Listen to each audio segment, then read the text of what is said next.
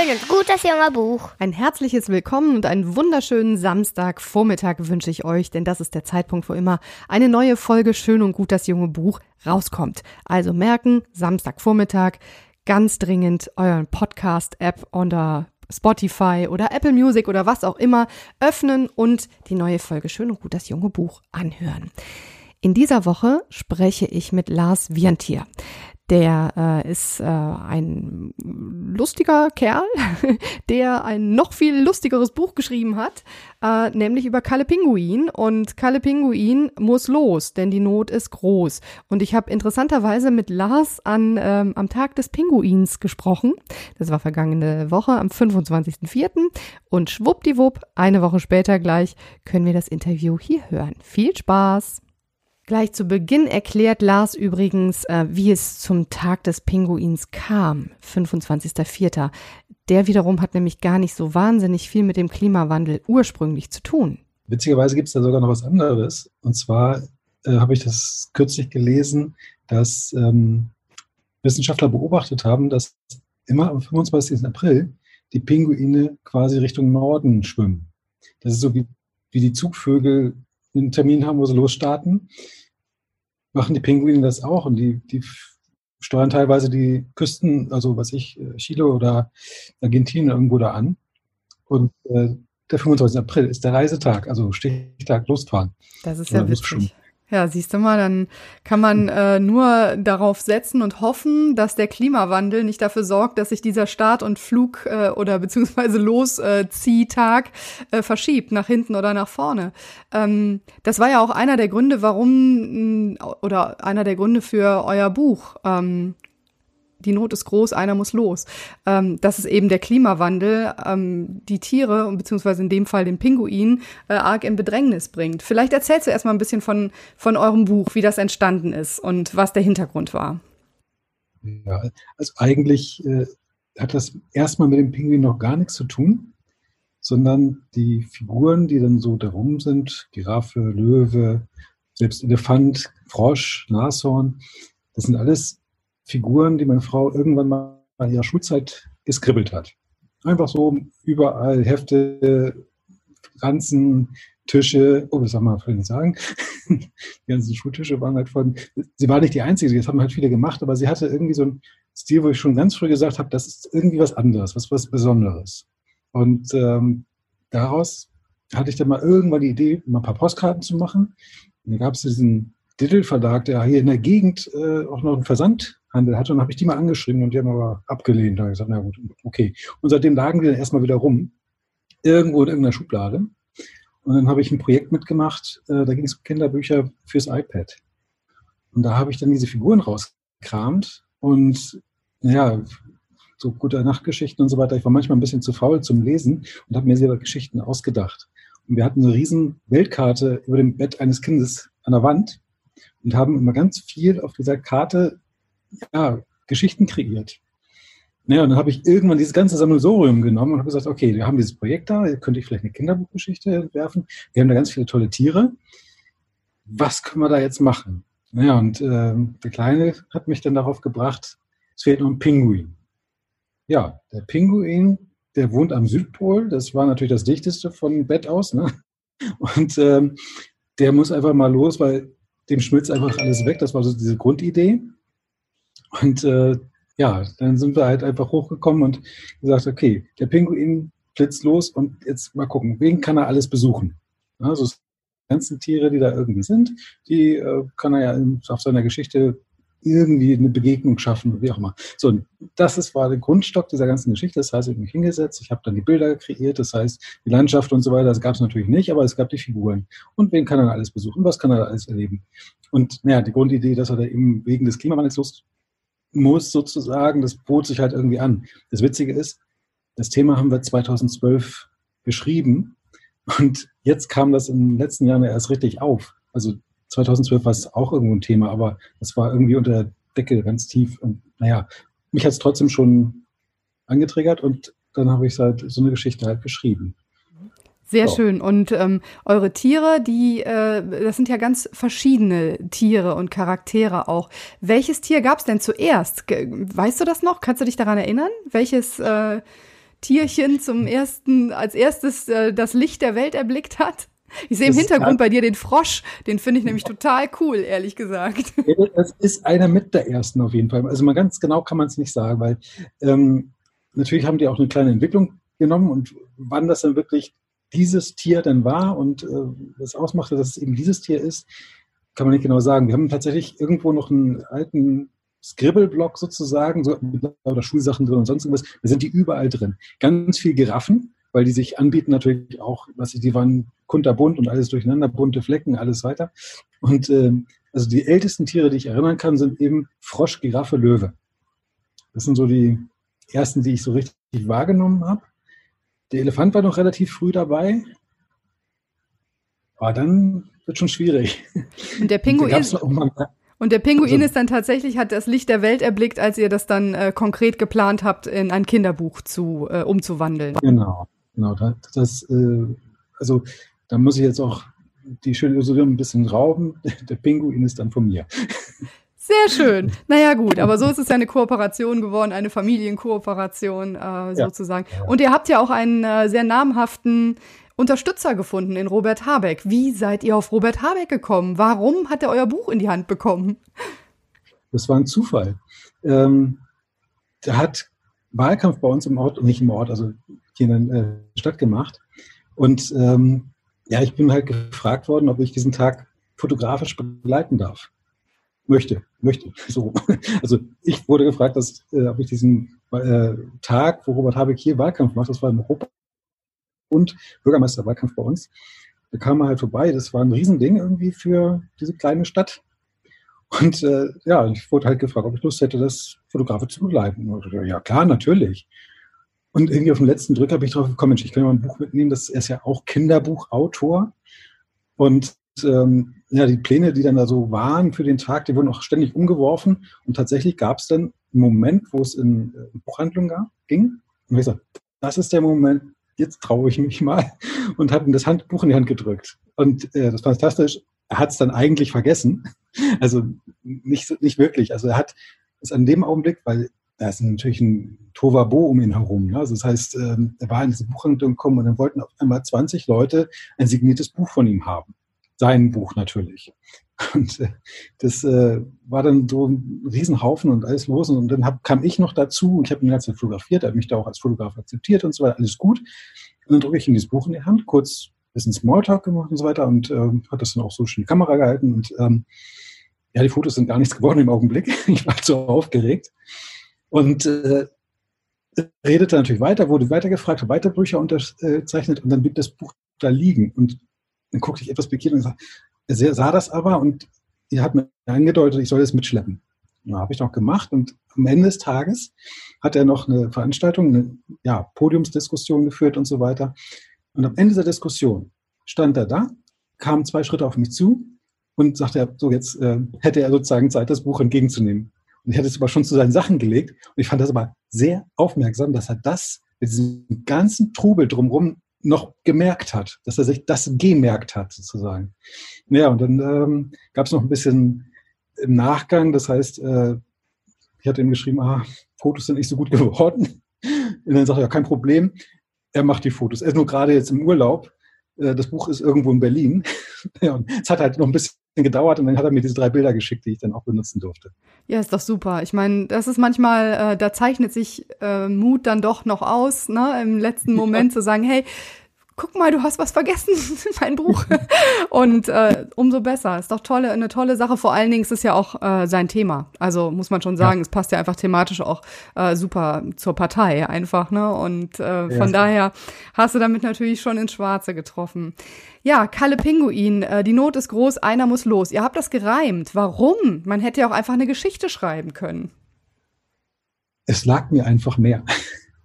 es, äh, es, es war einfach, ich habe eigentlich, ich habe das Material gehabt, ich habe äh, Figuren gehabt, ich habe eine Idee im Kopf gehabt und ich habe losgelegt. Ähm, das war ein Tag, äh, wir wollten ähm, zu Freunden, die in der Nähe vom Hardenbergs Tierpark wohnen oder wohnten. Mittlerweile sind sie in Bayern. Und ähm, ja, ich habe mich da hingesetzt, ich hatte ein bisschen Zeichenpapier dabei und so und habe mich hingesetzt und die ersten Scribbles gemacht. Und ähm, diese Scribbles habe ich dann ja, einfach so ein bisschen betexten wollen. Ich musste irgendwie ja irgendeinen Text reinfinden. Und ja, das kam mir dann einfach so, ich habe da ein bisschen rumgereimt oder andersrum, ich habe eigentlich angefangen, was zu schreiben und der zweite Satz war dann gereimt da drauf. Einfach so, ja, kam einfach so. Und so ist dann der ganze Text gereimt worden. Also das ist, ja, es lag mir einfach mehr, als wenn ich eine Geschichte schreiben würde. Ach, also ein Normaltext, so wie man das nennt. Ja, ich meine, es gibt, es gibt Leute, denen liegt es tatsächlich mehr äh, in Reimen ähm, zu einem Text zu finden und andere schreiben es lieber so runter. Mir würde es, bei mir wäre es genau umgekehrt, also mir würde Reimen sehr schwer fallen. ähm, ich finde, es, äh, es ist einfach bei euch sehr gelungen. Also mir gefällt es äh, total gut oder bei dir sehr gelungen, ähm, äh, die Reimform auch. Ähm, ist ja ungewöhnlich für Kinderbücher. Also wenn ich jetzt mal von Max und Moritz absehe. Das ist das einzige Kinderbuch, das ich, glaube ich, hier hinten in meinem Regal stehen habe. Ähm, ist kein Duplo drin. Das gereimt, nein, das gereimt ist.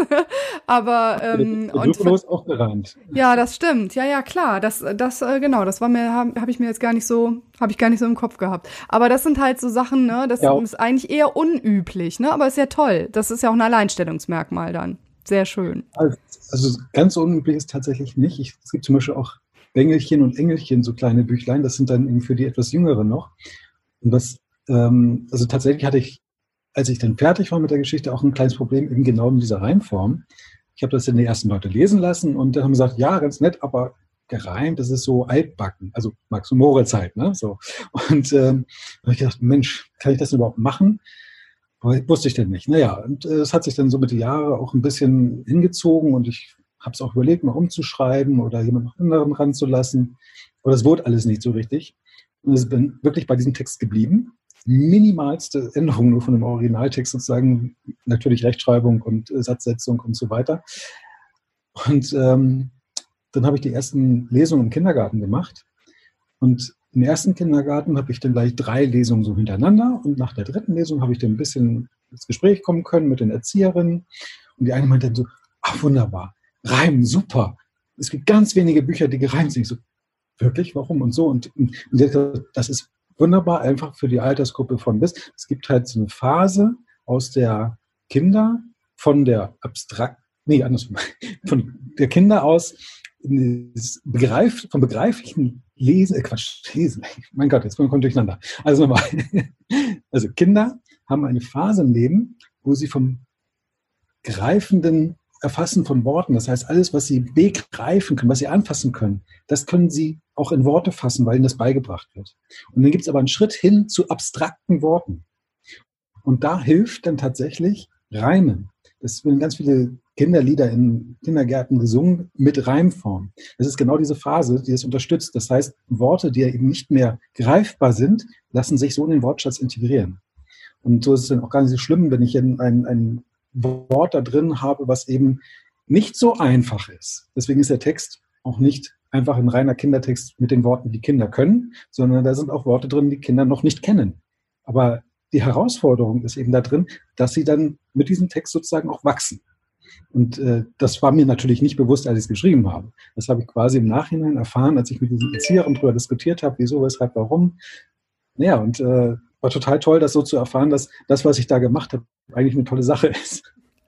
Ja, wunderbar. Hast du denn ähm, Pläne über Kalle Pinguin hinaus, was Kinderbuchschreiben angeht? Habt ihr schon was Neues in der Schublade, wo du ein kleines bisschen darauf hinweisen könntest?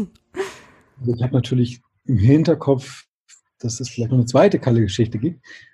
Muss auch gar nicht unbedingt Kalle sein, es gibt ja noch viele andere tolle Tiere. Also Kalle bietet sich einfach nur auch an, ähm, weil da kann noch ein bisschen was erleben und da habe ich auch zwei, drei Ideen, aber ich habe noch nicht den richtigen Anfang gefunden dafür. Das heißt also, ja, ich möchte und ähm, muss halt gucken, wenn das irgendwie reinpasst. Naja gut, ich hatte jetzt sechs Jahre fürs erste Buch, dann habe ich ja noch ein bisschen Zeit.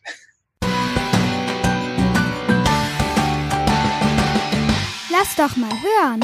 Die Not ist groß, einer muss los. Am Südpol kann man in die Ferne schweifen, Täler, Hügel oder Wellenstreifen. Ringsherum ist nichts als Schnee und Eis. Irgendwie ist alles weiß. Doch das Wetter spielt verrückt. Es wird wärmer, Stück für Stück.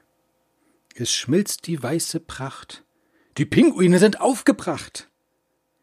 Wie lange wird es das Eis noch geben? kann man auch ohne überleben? Die Not ist groß, nun muss wirklich einer los, herauszufinden, wie andere Tiere leben, die nicht von Schnee und Eis umgeben. Die Wahl auf Kalle fällt, der sich auf eine Eisscholle stellt.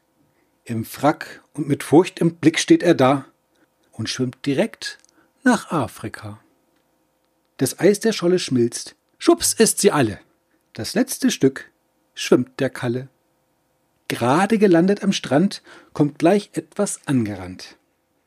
Vorsicht, Platz da! schallt es von hinten. Ein Vogelstrauß möchte vorbeisprinten. Kalle in Panik watschelt umher. Da steckt der Strauß schon im Meer.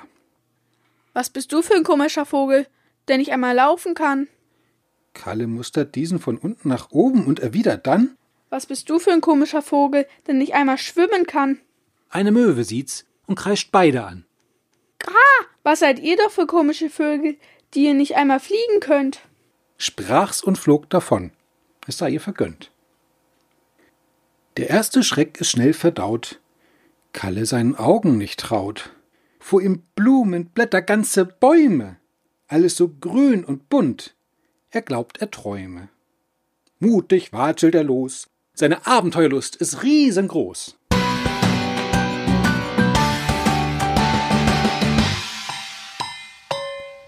Lars Wiantier, Kalle Pinguin, die Not ist groß, einer muss los. Das ist ein lustiges kleines Bilderbuch, kann ich nur empfehlen. Ist in Reimform geschrieben und wir sprachen ja auch eben schon während des Interviews äh, drüber. Max und Moritz, das ist ein Klassiker. Die sind auch in Reimform geschrieben worden, damals von Wilhelm Busch. Und ich habe ähm, Magdalena Lehnen gebeten, das ist eine ganz tolle, begabte Sprecherin und Schauspielerin, ähm, die ich auch unterrichte. Ähm, dass sie doch vielleicht, wenn sie Lust hat, mit mir ein kleines Max und Moritz Hörspiel macht. Und das hat sie gesagt. Ja klar, auf jeden Fall. Ich finde Max und Moritz super. Und das Ergebnis könnt ihr jetzt hören hier in Schön und Gut, das junge Buch.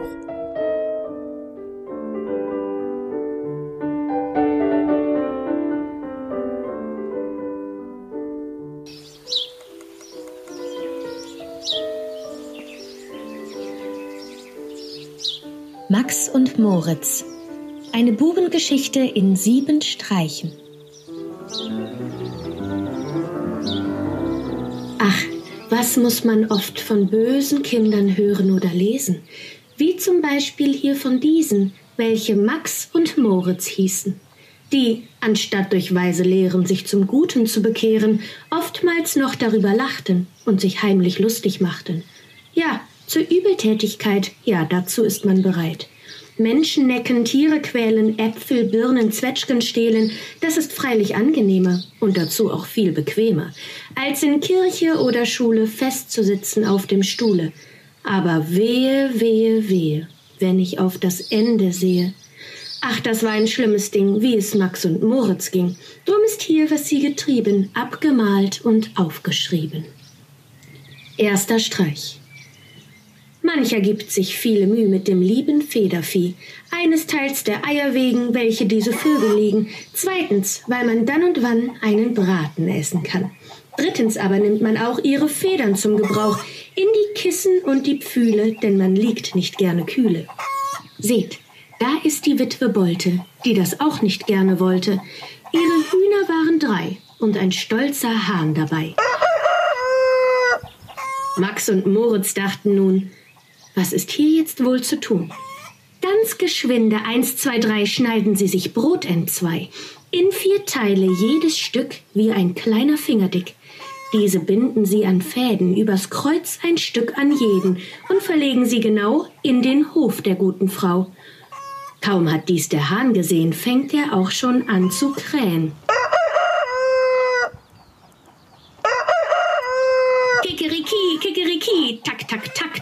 Kommen sie. Hahn und Hühner schlucken munter jedes ein Stück Brot hinunter, aber als sie sich besinnen, konnte keines recht von hinnen. In die Kreuz und in die Quer reißen sie sich hin und her, flattern auf und in die Höhe, ach Herr je, Herr Jemine. Ach, sie bleiben an dem langen, dürren Ast des Baumes hangen, und ihr Hals wird lang und länger, ihr Gesang wird bang und bänger. Jedes legt noch schnell ein Ei, und dann kommt der Tod herbei. Witwe Bolte in der Kammer, hört im Bette diesen Jammer. Ahnungsvoll tritt sie heraus. Ach, was war das für ein Graus. Fließet aus dem Aug ihr Tränen, all mein Hoffen, all mein Sehnen, meines Lebens schönster Traum hängt an diesem Apfelbaum. Tief betrübt und sorgenschwer kriegt sie jetzt das Messer her, nimmt die Toten von den Strängen, dass sie so nicht länger hängen, und mit stummem Trauerblick kehrt sie in ihr Haus zurück. Dieses war der erste Streich, doch der zweite folgt sogleich.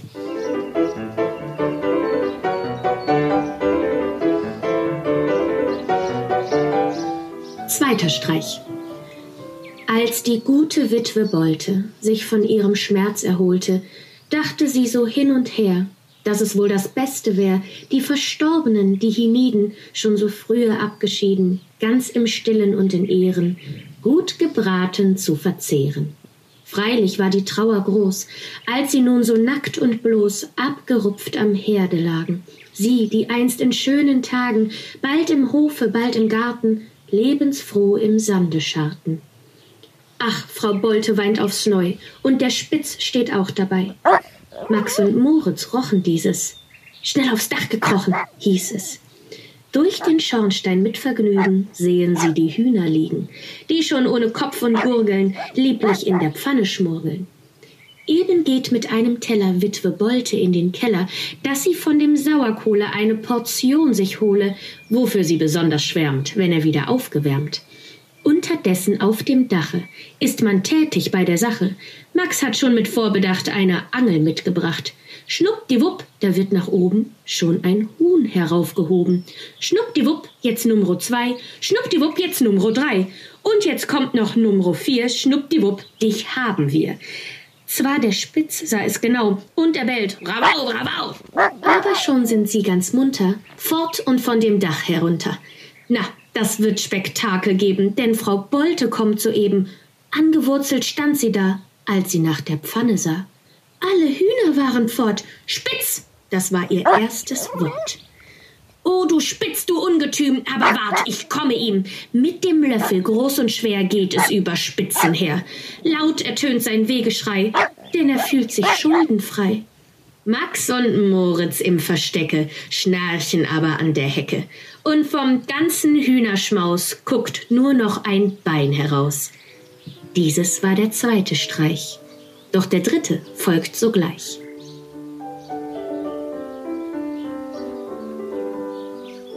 Dritter Streich. Jedermann im Dorfe kannte einen, der sich Böck benannte. Alltagsröcke, Sonntagsröcke, lange Hosen, spitze Frecke, Westen mit bequemen Taschen, warme Mäntel und Gamaschen. Alle diese Kleidungssachen wusste Schneider Böck zu machen. Oder wäre was zu flicken, abzuschneiden, anzustücken oder gar ein Knopf der Hose abgerissen oder lose. Wie und wo und was es sei, hinten, vorne, einerlei, alles macht der Meister Böck, denn das ist sein Lebenszweck. Drum so hat in der Gemeinde jedermann ihn gern zum Freunde. Aber Max und Moritz dachten, wie sie ihn verdrießlich machten. Nämlich vor des Meisters Hause floss ein Wasser mit Gebrause. Übers Wasser führt ein Steg, und darüber geht der Weg. Max und Moritz gar nicht träge, sägen heimlich mit der Säge, ritzelratze voller Tücke in die Brücke eine Lücke. Als nun diese Tat vorbei, hört man plötzlich ein Geschrei. He heraus, du Ziegenböck, Schneider, Schneider, meck, meck, meck.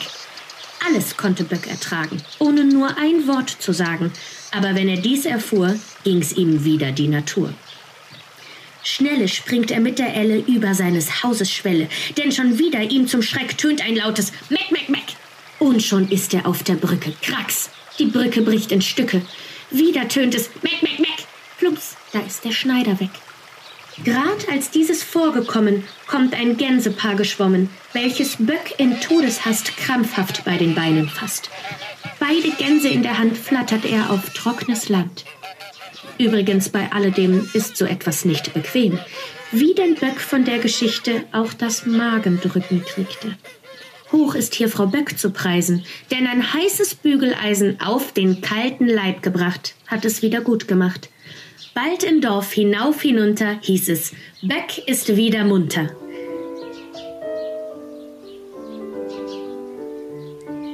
Dieses war der dritte Streich. Doch der vierte folgt sogleich.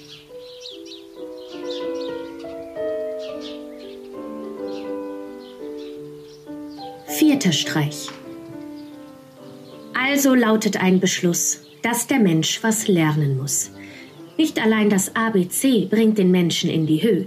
Nicht allein im Schreiben, Lesen übt sich ein vernünftig Wesen. Nicht allein in Rechnungssachen soll der Mensch sich Mühe machen, sondern auch der Weisheit lehren muss man mit Vergnügen hören. Dass dies mit Verstand geschah, war Herr Lehrer Lempel da. Max und Moritz, diese beiden, mochten ihn darum nicht leiden, denn wer böse Streiche macht, gibt nicht auf den Lehrer acht. Nun war dieser brave Lehrer von dem Tobak ein Verehrer, was man ohne alle Frage nach des Tages Mühenplage einem guten alten Mann auch von Herzen gönnen kann. Max und Moritz unverdrossen sinnen aber schon auf Possen, ob vermittels seiner Pfeifen dieser Mann nicht anzugreifen. Einstens, als es Sonntag wieder und Herr Lempel brav und bieder in der Kirche mit Gefühle saß vor seinem Orgelspiele.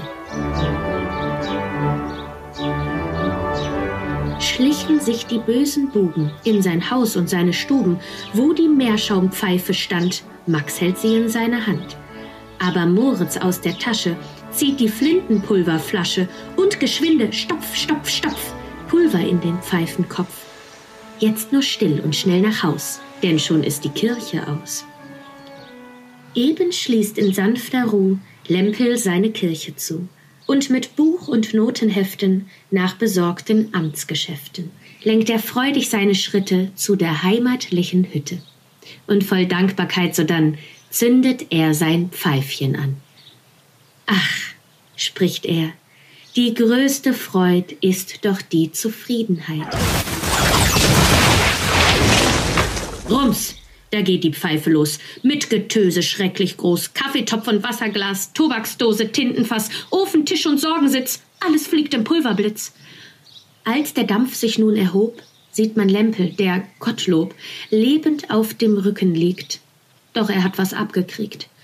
Nase, Hand, Gesicht und Ohren sind so schwarz als wie die Mohren, und des Haares letzter Schopf ist verbrannt bis auf den Kopf. Wer soll nun die Kinder lehren und die Wissenschaft vermehren? Wer soll nun für Lempel leiten seine Amtestätigkeiten? Woraus soll der Lehrer rauchen, wenn die Pfeife nicht zu brauchen?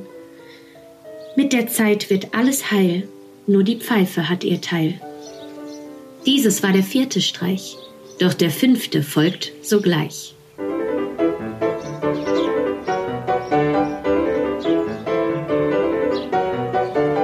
Fünfter Streich. Wer im Dorfe oder Stadt einen Onkel wohnen hat, der sei höflich und bescheiden, denn das mag der Onkel leiden. Morgens sagt man, Guten Morgen, haben Sie was zu besorgen?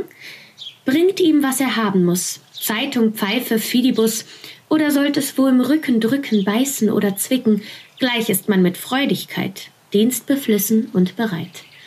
Oder sei es nach einer Prise, dass der Onkel heftig niese, ruft man Prosit, also gleich Danke, wohl bekomm es euch. Oder kommt er spät nach Haus, zieht man ihm die Stiefel aus, holt Pantoffel, Schlafrock, Mütze, dass er nicht im Kalten sitze. Kurz, man ist darauf bedacht, was dem Onkel Freude macht. Max und Moritz ihrerseits fanden darin keinen Reiz. Denkt euch nur, welch schlechten Witz machten sie mit Onkel Fritz. Jeder weiß, was so ein Maikäfer für ein Vogel sei. In den Bäumen hin und her fliegt und kriecht und krabbelt er. Max und Moritz immer munter, schütteln sie vom Baum herunter. In die Tüte von Papiere sperren sie die Krabbeltiere. Fort damit und in die Ecke unter Onkel Fritzens Decke. Bald zu Bett geht Onkel Fritze in der spitzen Zippelmütze. Seine Augen macht er zu, hüllt sich ein und schläft in Ruh. Doch die Käfer, Kritze, Kratze, kommen schnell aus der Matratze. Schon fasst einer, der voran, Onkel Fritzens Nase an.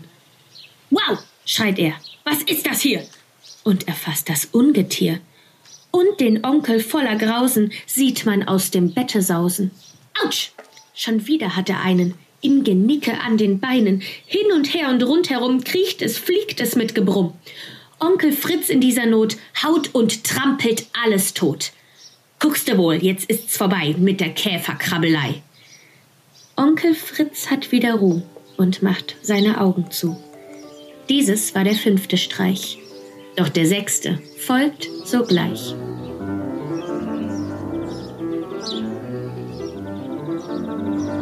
Sechster Streich. In der schönen Osterzeit, wenn die frommen Bäckersleut viele süße Zuckersachen backen und zurechte machen, wünschten Max und Moritz auch sich so etwas zum Gebrauch. Doch der Bäcker mit Bedacht hat das Backhaus zugemacht. Also will hier einer stehlen, muss er durch den Schlot sich quälen. Ratsch, da kommen die zwei Knaben durch den Schornstein schwarz wie Raben. Puff, sie fallen in die Kist, wo das Mehl darinnen ist. Da, nun sind sie alle beide rundherum so weiß wie Kreide. Aber schon mit viel Vergnügen sehen sie die Brezeln liegen. Knacks, da bricht der Stuhl entzwei. Schwapp, da liegen sie im Brei. Ganz von Kuchenteig umhüllt stehen sie da als Jammerbild. Gleich erscheint der Meister Bäcker und bemerkt die Zuckerlecker. Eins, zwei, drei, ehmals gedacht, sind zwei Brote draus gemacht. In dem Ofen glüht es noch. Ruff, damit ins Ofenloch. Ruff, man zieht sie aus der Glut, denn nun sind sie braun und gut. Jeder denkt, die sind perdu, aber nein, noch leben sie. Knusper, knasper, wie zwei Mäuse fressen sie durch das Gehäuse. Und der Meister Bäcker schrie, ach herrje, da laufen sie. Dieses war der sechste Streich. Doch der letzte folgt sogleich.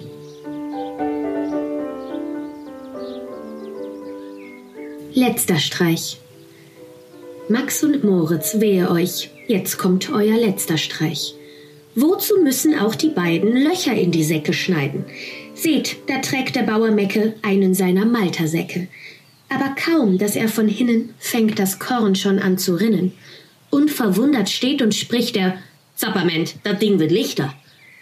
Hei, da sieht er voller Freude Max und Moritz im Getreide. Raps, in seinen großen Sack schaufelt er das Lumpenpack. Max und Moritz wird es schwüle, denn nun geht es nach der Mühle. Meister Müller, he heran, mal er das so schnell er kann. Her damit! Und in den Trichter schüttet er die Bösewichter. Ricke, racke, ricke, racke, geht die Mühle mit Geknacke. Hier kann man sie noch erblicken, fein geschroten und in Stücke. Doch sogleich verzehret sie Meister Müllers Federvieh. Als man dies im Dorf erfuhr, war von Trauer keine Spur. Witwe Bolte mild und weich sprach, Sieh da, ich dachte es gleich. Ja, ja, ja, rief Meister Böck, Bosheit ist kein Lebenszweck. Drauf, so sprach Herr Lehrer Lempel, dies ist wieder ein Exempel. Freilich, meint der Zuckerbäcker, warum ist der Mensch so lecker? Selbst der gute Onkel Fritze sprach, das kommt von dumme Witze. Doch der brave Bauersmann dachte, was dreht mich das an? Kurz im ganzen Ort herum ging ein freudiges Gebrumm. Gott sei Dank, nun ist's vorbei mit der Übeltäterei.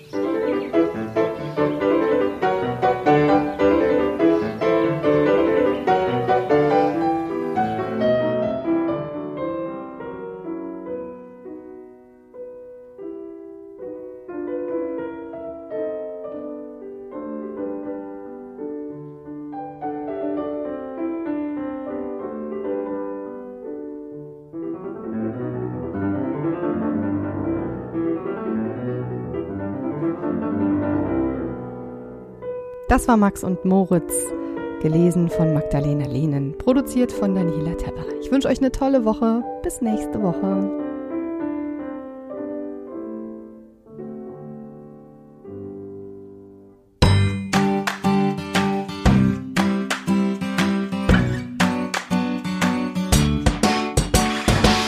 Das war schön und gut, das junge Buch. Wir hören uns nächste Woche.